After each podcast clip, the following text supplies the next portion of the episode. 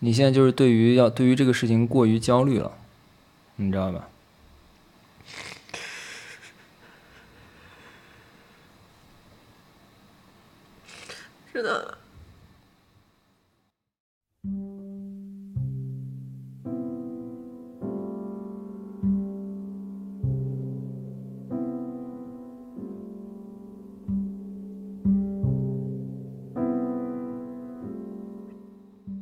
刚才为什么在教你的那个怎么用这个录音笔的过程中，为什么突然就崩溃大哭了呢？就是就是，我觉得那个压力很大嘛。然后，首先我本身就不会不太会使机器，就是确实我就操作这些就不是很擅长。嗯。然后我觉得录播课以来，最开始的时候只是用一个很小的录音笔。嗯。那现在。就是有了这个新的设备，而且是朋友为了鼓励我好好做博客送我的礼物，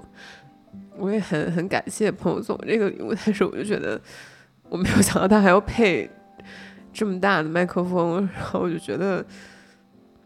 很复杂。看到这个线这么粗，这么我不是我不太理解为什么这个线要这么粗这么长，好像是在示威一样，向我展示他耀武扬威。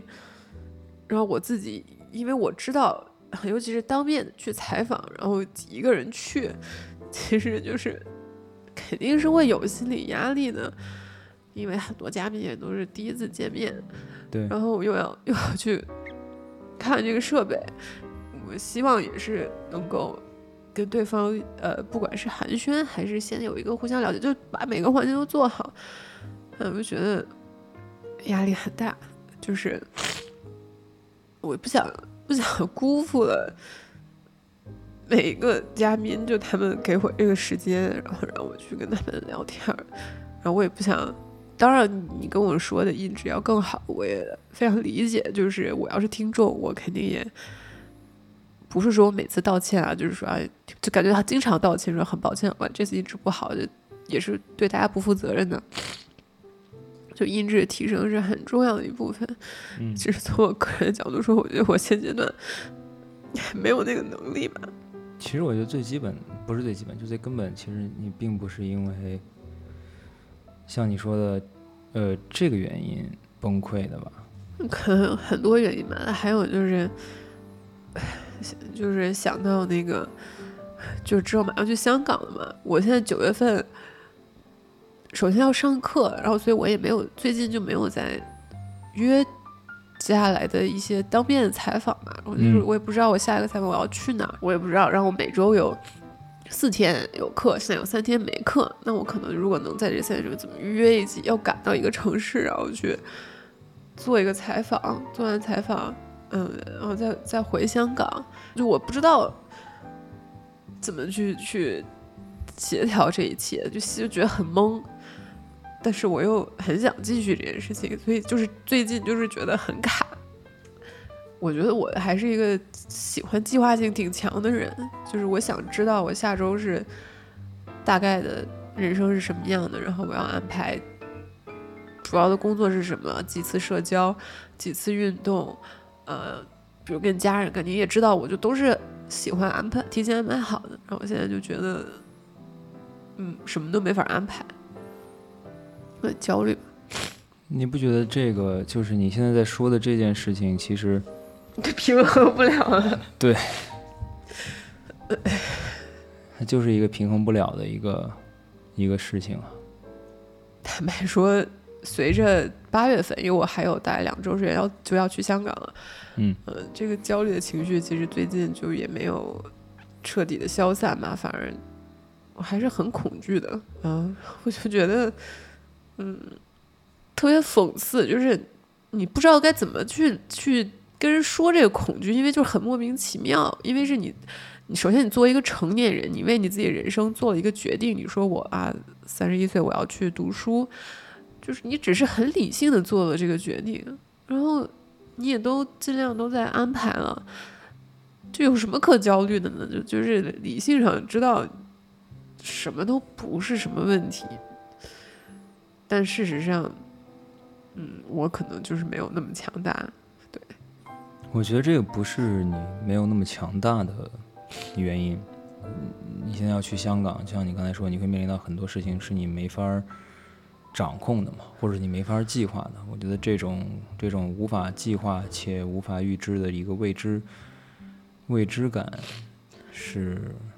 比较让你感觉恐惧的一个事情。就是我会意识到，嗯，因为我上一次出去读书的时候是二十岁出头，那个时候去读书，其实我觉得大部分人都是两种心境。就在你二十多岁读书，要么是你说，嗯，这不是我自己的选择，是我爸妈或者是社会要求我一定要完成这一步，所以我就跟身边选择在这个年龄做这一步的人一起去准备一个考试，去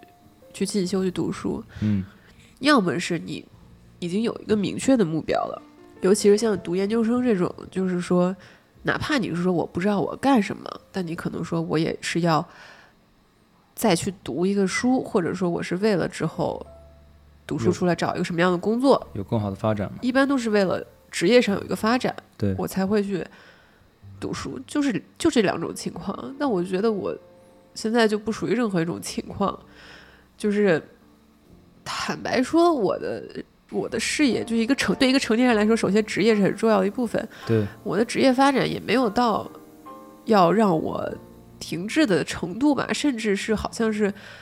我主动选择了要去离开一些责任，去呃，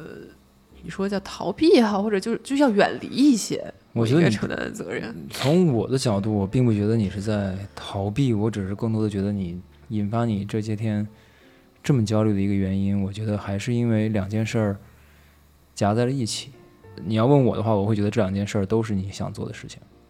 不是，我觉得，呃，是，就这是很重要一部分，就是现实层面是有这样的冲撞。我觉得更根本的还是我对于很多事情，我我不知道我要什么以及该怎么做。就是这个人生就是很奇怪。当我做这个决定的时候，其实我也没想那么明白。但别人会问你，别人会问你，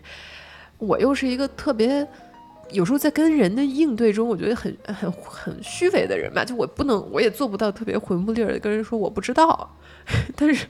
就或者你说你对吧？你三十一岁，比如你有一些社会上的人问你，你你就好像不太能说我不知道啊。就是，但比如你说我为什么上新闻系？我其实从来没有想过这个问题，你没想过吗？我记得你在上大学的时候，你就对做一个记者，或者是做一个新闻相关的从业从业者这件事情很感兴趣啊。对，当时我其实我觉得你是一个有有新闻梦的、有记者和理想的一个人。我一直我一直是这样的，就是我一直觉得我我做了很多跟媒体相关的事情，因为我是真心的喜欢媒体传播和表达这件事儿。但因为我一直觉得我不配。或者说，对我觉得其实就是我不配做一个专业的新闻人，因为我觉得专业的新闻人需要的勇气，需要的对那种某一种清苦而坚定的生活的一种长久的坚持，是我达不到的。我觉得我也没有那个东西。然后我所现实来说，我的母语环境里，嗯，现在可能也找不到一个让我能够。按我理想的方式成长的土壤，所以我就没有想过我要做一个新闻人。但是，我就是包括跟人做采访，包括去做自媒体，我只是迷迷糊糊的知道我对于走进别人生活这件事儿有很大的兴趣。嗯啊，但至于为什么学新闻，我觉得反而是昨天晚上我看到柴静的那个视频，嗯。他那句话说的，还是突然让我觉得找到了一个解释。这但这是我刚刚找到这个解释不足 二十四个小时。就是柴静说，呃，我要去寻找这个真相，因为我是经过专业训练的人。嗯嗯，我觉得可能，也许，但是很荒谬，就是我已经都走到要要去上这学了，学费都交了，我才我才才在想这答案什么，就反正就没有一个明确的答案。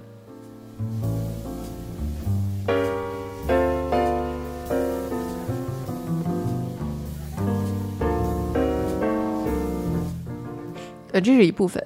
这是关于上学的。然后关于平衡不了的发展，其实也是，嗯，我从去年年底有要做平衡不了的想法，到今年三月份正式开始内容对外的去更新，以上今天，其实我的想法也一直在变，然后也嗯产生了很多的说好听一点的迭代，说难听一点就是自我的打脸吧。嗯从你也知道，其实我最开始做屏幕不了的时候，我想象中它是一个以文字为主的内容。嗯就首先当时的想法是写特稿，然后顺便留一份呃录音，这个录音可以顺便剪成播客。但是做到大概第四五期的时候，不是就发现不太成立。就首先呃，特稿这个东西需要的内容支撑就不是一次两三小时采访能支撑的。嗯其次就是说，发现看一篇文字稿和听一期播客，好像大家对听一期播客这个方式去了解一个人，现阶段的门槛更低一些。对，其实对我来说，真的不是一个省事儿的问题，因为我你知道的，我一直都更喜欢写稿子。对，呃，我喜欢写，我特别享受写那几篇稿子的过程。嗯但是后来就选择了用音频的方式继续嘛。那用音频的方式继续，选择了在小宇宙这个平台更新，因为我们都是小宇宙的，其实是之前就是用户，然后又在前期获得了一些流量，然后之后又遇到了一些困难，也遇到了一些流量过后的瓶颈，对，然后又要去上学，嗯，又会在想，比如要不要做视频，呃，怎么样获得更多的流量，嗯。怎么样能够把每一个采访做得更好，嗯不要陷入套路，因为自己也觉得有点套路。嗯，那我最开，而且有时候就是从各方面的，就每天都有很多的的自我质疑，有一些自我质疑能通向一些解决方案的，大部分的自我质疑只是每天，嗯、让自己的生活被一些毛线团缠上的一种一种自我牵绊的没有用的的情绪吧。嗯你刚才说的这个，就是你不知道你自己要什么这个事儿，然后包括你之前老跟我说我很清楚自己我要做什么，你说你很羡慕我这一点嘛？然后其实后来跟很多别的朋友聊的时候，他们也会说，就是他们也不太清楚自己要什么。我觉得就是不清楚自己要什么这个事儿，似乎是一个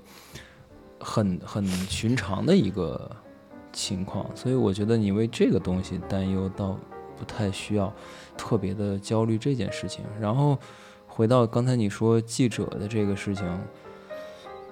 就我我不觉得真的有特别特别多的记者，或者说那种哪怕是一个调查记者，他是从最开始就立志要成为一个有理想、有职业追求的记者的。我觉得很多人也是经过了学习跟专业的训练之后，然后他们才有萌生了这样的想法。那你去香港，你就是在你马上就要进入到这个训练的系统之中嘛。所以我觉得，嗯，不太需要现在就为你似乎还没有这样的一个职业追求而感到特别焦虑吧。我觉得，我觉得还是回归到我对我的接下来人生就职业上的一个想法。你也知道，我之前一直在说，等我研究生毕业了，就这个研究生毕业了，然后我想要把平衡不了系统性的做好。那做好就是两个维度，嗯一个是有更有影响力，还有就是能够在商业上，呃，他能够负担得起我有一个小小的团队来做更多事情，而不是像现在这样都是我一个人和靠靠家属靠你来帮我嘛。嗯那那我需要两个维度的技能，要么就是我去读个 MBA，嗯也许就是在商业上有一些经济，也有一些商业上的人脉，要么就是我觉得我需要他平衡不了在在价值观上面有一个更坚定的内核。我们上一次次那个没有录上的音频里不是就在聊，呃，我觉得采访了这么多的女性之后，我有点觉得，呃。平衡不了现在所展现的女性的样貌，不是我最初所希望的展示的那种更多样的、更更辽阔的一种女性生活的样貌。大白话上来说，就是现在展现的故事都太精英化了，然后有点太完美，太成功了。呃，我觉得不是太精英化或者太成功，而是你采访的对象相对他们做的事情都是创业女性嘛，所以会显得比较在故事上显得比较单一。就是故事的那个逻辑上面就是比较对呀、单一。但但这也涉及到另一个，比如那从内容上，其实也是我一直在摇摆的一个问题，就是其实我是很喜欢这些创业女性的故事的，因为我觉得我自己也是一个创业女业性，对，呃，我很喜欢这些折腾事业的女孩的故事。但另一方面，也是因为确实我认识的创业女性是最多的，因为毕竟我不是个运动员，我也不是个科学家，那些其他的行业我认识人非常有限。嗯但是就像你说，对，确实是内容上有一个重复性。我突然觉得，可能我仿佛现在在建造一个 Barbie Land。嗯毕竟我也看了两遍 Barbie，嗯就是相当于我讲了这么多，呃，很激励人心的、很很漂亮的、很嗯工很好看的女孩子们故事。嗯但其实我觉得没有在面对真正的问题，我们可能没有办法去提供解决方案，甚至也没有办法完全的去对每一个问题感同身受，但至少要去寻找那些问题。嗯，就是因为像 Barbie Land，它就是一个非常美丽的，其实你也看到，它是一个女性主导的，啊、女孩子拥有很多的话语权，那其实也是一个巨大的泡沫嘛。嗯。所以就是突然有这种担心。那你说的那个，内容上，那你说的那个真正的问题是什么呢？其实说起来有点讽刺，就比如说，你怎么平衡家庭与事业这个问题？嗯呃，其实平衡不了这个名字，就是是脱胎于我觉得不应该再问女性这个问题了。对，但难道我们就对这个问问题回避吗？就是我不知道，就就就或者说这个问题它有很多种变形，嗯比如说，那就像我也一样，就可能我不是平衡事业与家庭，但就你怎么去，当你人生就是觉得感觉是一团乱麻的时候，这一团乱麻可能有很多的毛线头的原因。那可能我这个阶段面临的是学业、事业，是以事业为核心的；那可能有些人面对的是家庭、是孩子、是长辈、嗯是财务，但是这些各种各样的原因造成了一种一些毛线团儿式的局面。但可能首先我们要去讲述这些局面，其次要去不能只是用一种很总结的方法论的方法去说我是怎么走出来的。但这也很矛盾，我又觉得其实这样子总结也会带给人很多力量和很多帮助。当然，但另一方面又觉得它 too Barbie land，对，我觉得其实呃，你要放在我的角度去看的话，我帮你剪了这么多期，然后当我在听你十几期的这些播客的时候，我倒不觉得说会出现像你说的，是不是现在都太方法论了，或者说是不是现在就是你在告诉大家说，通过这些女性的案例，你们可以看到你想要成功的步骤就是一二三四五，就是这样的一个步骤。我倒没有太多这样的感觉，我只是单纯的觉得，就是你现在采访的对象的他们所处所做的这个事业，包括他们的身份，相对的都比较类似。每个人的故事是不一样的，但是他们所做的事情都是创业这么一件事情。然后你就会觉得说，是不是在 create 一个，在创造一个呃 Barbie Land？但我觉得其实并不是因为你采访的这些人造成的，而是因为你采访的这些人他们的属性相对比较一样，所以会给你带给你这样的一种错觉。当你去采访了不同类型的女性的时候，你就会发现，其实这个平衡不了，就不光光只涵盖了家庭跟事业，还有是所以我得把这个维度打开嘛。那把维度打开的第一步就是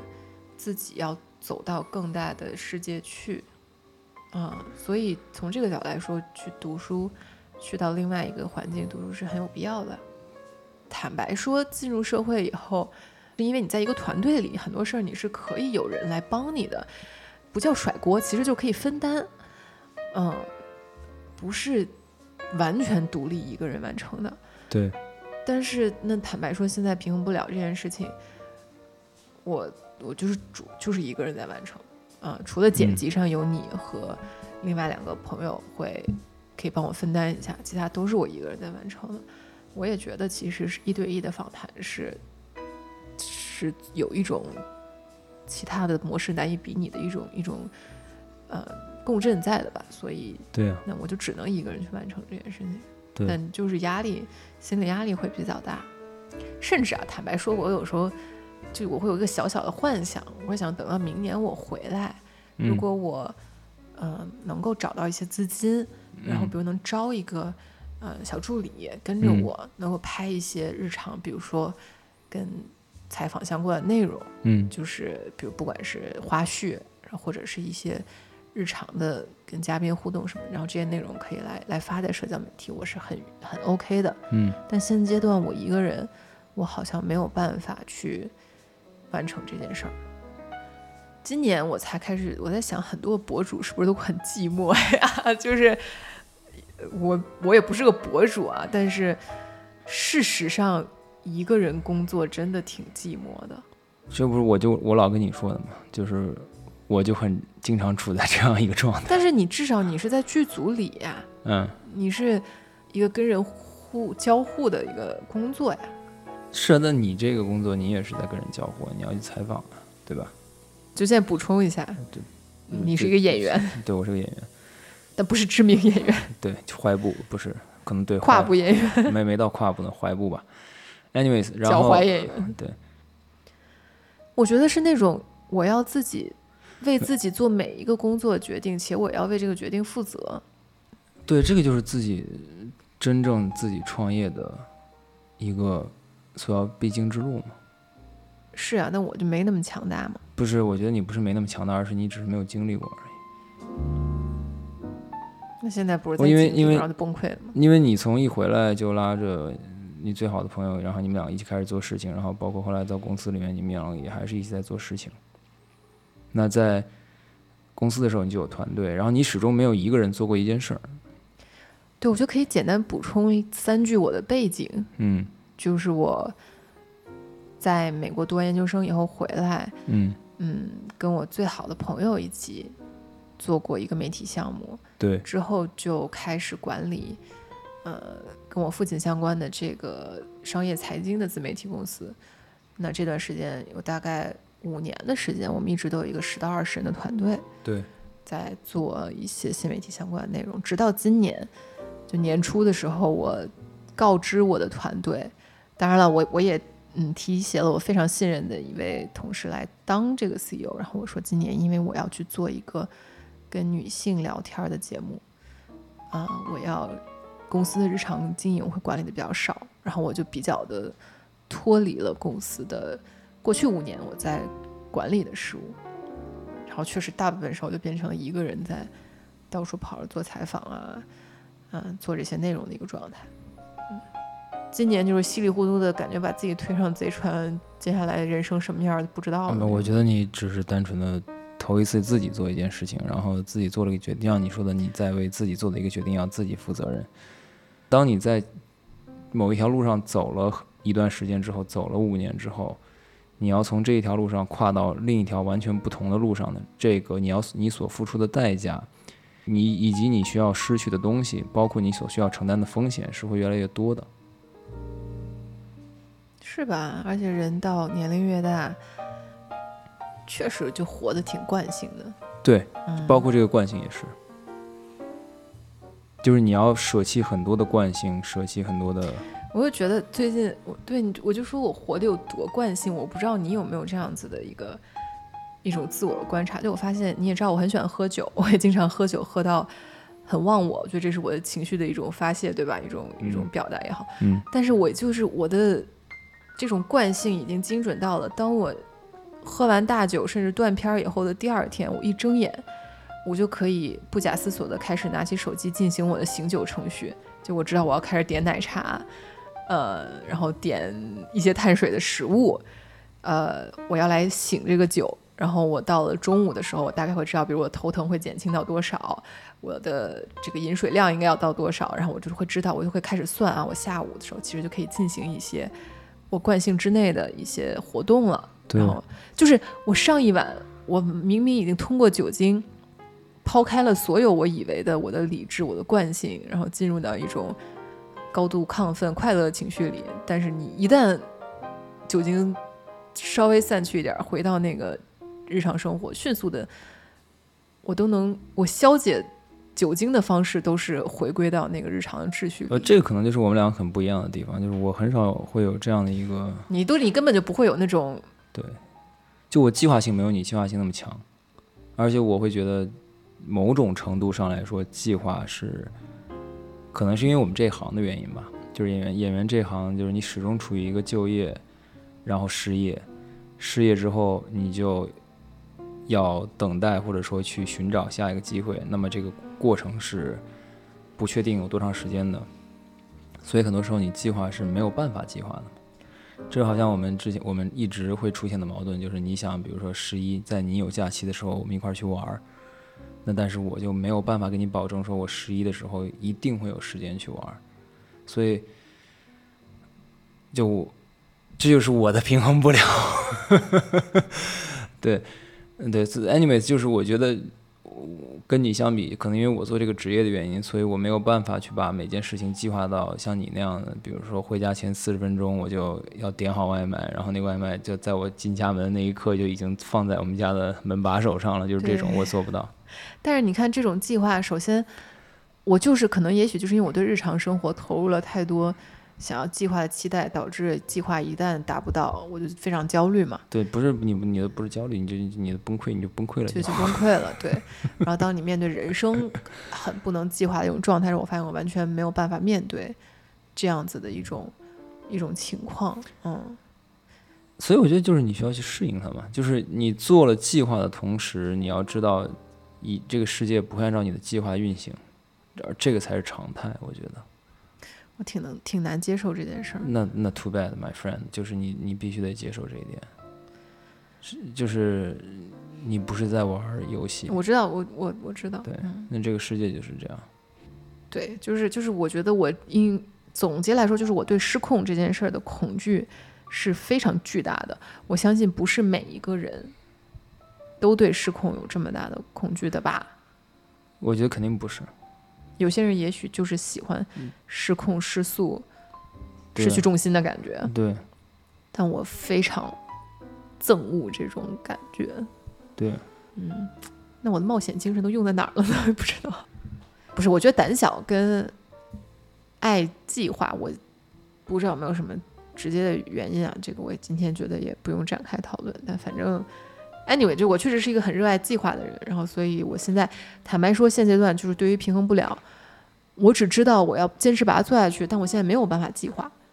我九月份要约谁怎么踩，就是我就卡在这儿了。船到桥头自然直啊，就你到了一个地步，你自就当现实的环境逼迫你不得不做一个选择的时候，那你就只能去做一个选择。所以我觉得等你到了香港，然后开学了之后，然后你再去，你只有到那个时候，你才能够去想说你怎么把这件事情计划下去。前提是你还想做这件事情，但是我觉得你还是会继续坚持的。在那之前，你再怎么想都没什么用处。对，所以从现在到九月初开学去香港这段时间是最最焦虑的，因为那个未知还没来，又要来了，你就卡在一个嗯石板路的中间那个糊的不是特好的那缝儿里，嗯，有点这种感觉。但我觉得这个焦虑是没有问题的。我只是觉得，为了这个事情焦虑，可能是我不太能理解的吧。因因为你像我的性格，就是事儿来了，那我就我就是处于一个比较稳定的状态。你永远都很稳定，好不好？对啊，就是事儿来了之后，我就会 OK，那就解决嘛。就是假设世界是一片森林，你就是一棵大槐树，我就是一只猴子；假设世界是一个海洋，一片海洋，你就是一只鲸鱼，我就是一座岛屿，我就是岛屿上的一个湖，一只一，只鸟。我就是。不是，我刚刚想的是，我就是一个围着那个鲸鱼转来转去，在你的牙缝里外穿梭的一个一个小鱼仔儿，嗯，对，但你不就会钻到你的各个地方游来游去的，嗯，围绕着你转，可以吧？互补。那回归主题吧，最后就是现在情绪平复了，好荒谬啊！最后我就想说两件事儿，一个是关于平衡不了的，你所谓的最近的这个流量焦虑，或者说叫有点瓶颈的感觉。其实我理性上是完全能能理解的，因为我觉得，嗯，平衡不了在流量上的这个 honeymoon period 这个蜜月期来太早了。就是对因为毕竟节目一更新，第一期就上了首页了，对，呃，之后又被推第二首期、第，三期好像都在什么什么竞就，这就完全是个意外，这有点像我觉得就是那种，嗯、童星突然就是被发现了，然后那个就给你上了一个戏，嗯，其实不一定是好事儿，对它一定就意味着你要经历一个这个光环消落消退之后的一个一个阶段，所以我自己理性上我是完全知道，那现在最近流量不是那么好，包括我自己在创作上也感觉有些瓶颈，这都是非常正常的事儿。但是就是当这种心态放在一个大背景下，就是说我马上要去呃港中文大学读这个新闻的研究生，这个硕士，要面对一年的这种未知的生活，在我三十一岁这个年龄，放在这个背景里，就会让我呃有点有点崩溃，有时候觉得有点低沉。但我觉得其实是一件好事情。正是因为你之前没有经历过这些事情，所以当你你只有经历了，你才能够真正的获得更多的成长嘛。人为什么一定要成长？那 too bad，你在这个社会活着，那就是这样。呀、那不管怎么说，还是很感谢愿意听平衡不了的朋友们。然后我会，就是我我想要用这样的方式，或者是其他的方式，更多去分享我的一些想法，只是单纯的因为觉得，不然我可能会被憋死。嗯，如果说，嗯，这种以自我表达为导向的输出不会冒犯到大家的话，那希望大家能够包容，可能在在这里或者在其他地方，我会有一些这种表达，然后不喜欢就不要听，就就请划过去，因为我真的很怕占用大家的时间，我知道大家现在时间都很宝贵，嗯，然后也谢谢大家，就是平衡不了，还是收到了很多的爱，我也觉得。这还很很感动，经常觉得很感动，但也有经常觉得很低沉，但这就是人生的常态。对。人生的常态就是快乐与低沉并存，尤其是在这个时代，可能大家很多人更多的是低沉吧。嗯，好的，OK，谢谢大家。然后，嗯，也不知道这期会什么时候放啊。不知道，我没感觉。我觉得这期还是相对比较聊的比较你确定录上了吗？你确定录上了吗？录上。